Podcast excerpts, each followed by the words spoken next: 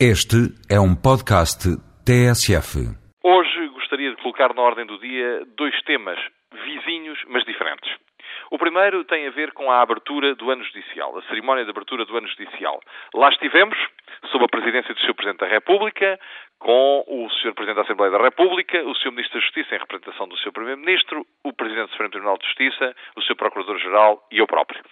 Aliás, o Sr. Vice-Procurador-Geral por impedimento do Sr. Procurador-Geral. Houve uma nota marcante que chamou a atenção de todos os presentes e, naturalmente, também a da comunicação social. Uma nota de otimismo.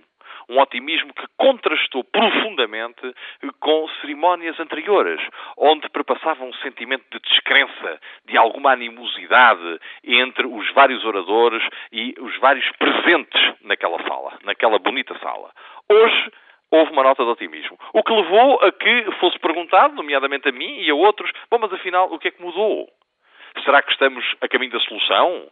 Será que estamos já a entrar na solução? Bom, isto aconselha alguma prudência. O otimismo justifica-se porque parecem estar criadas condições políticas para que se façam boas reformas.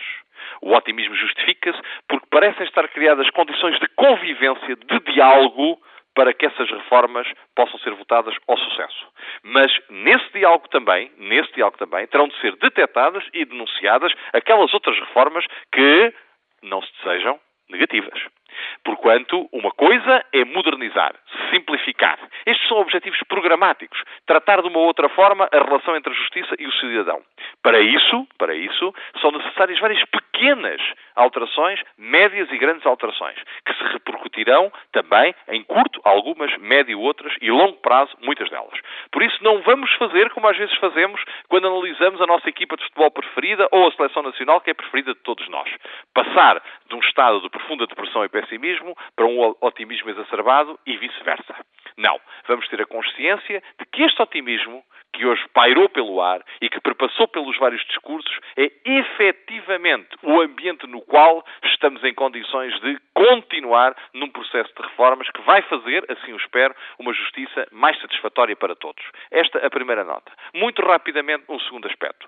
Foi hoje conhecida a decisão do Tribunal Constitucional que considerou inconstitucional precisamente a aplicação de uma determinada norma legal que foi invocada para não permitir o recurso do casal que se tem tratado como adotivo ou afetivo, o recurso para o Tribunal da Relação de Coimbra. Eu não vou comentar o mérito desta decisão, mas chamo a atenção para dois aspectos nucleares. Em primeiro lugar, a importância do recurso.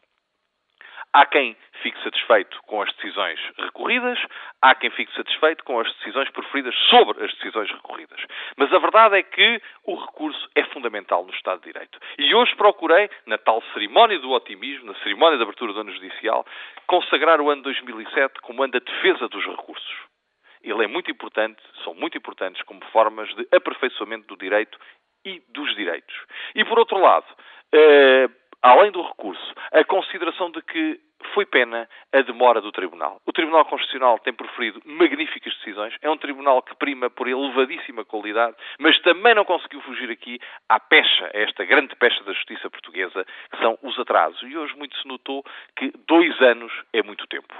Contudo, sei que também o Tribunal Constitucional poderá beneficiar das alterações sistémicas que estão programadas para que se mantenha aquilo que é bom, a grande qualidade que nos habituou, a que nos habituou o Tribunal Constitucional, mas se corrige aquilo que é mau, que é, em alguns casos, porque também não estamos a falar de um prazo de regra, a demora que as coisas levam. Muito boa tarde.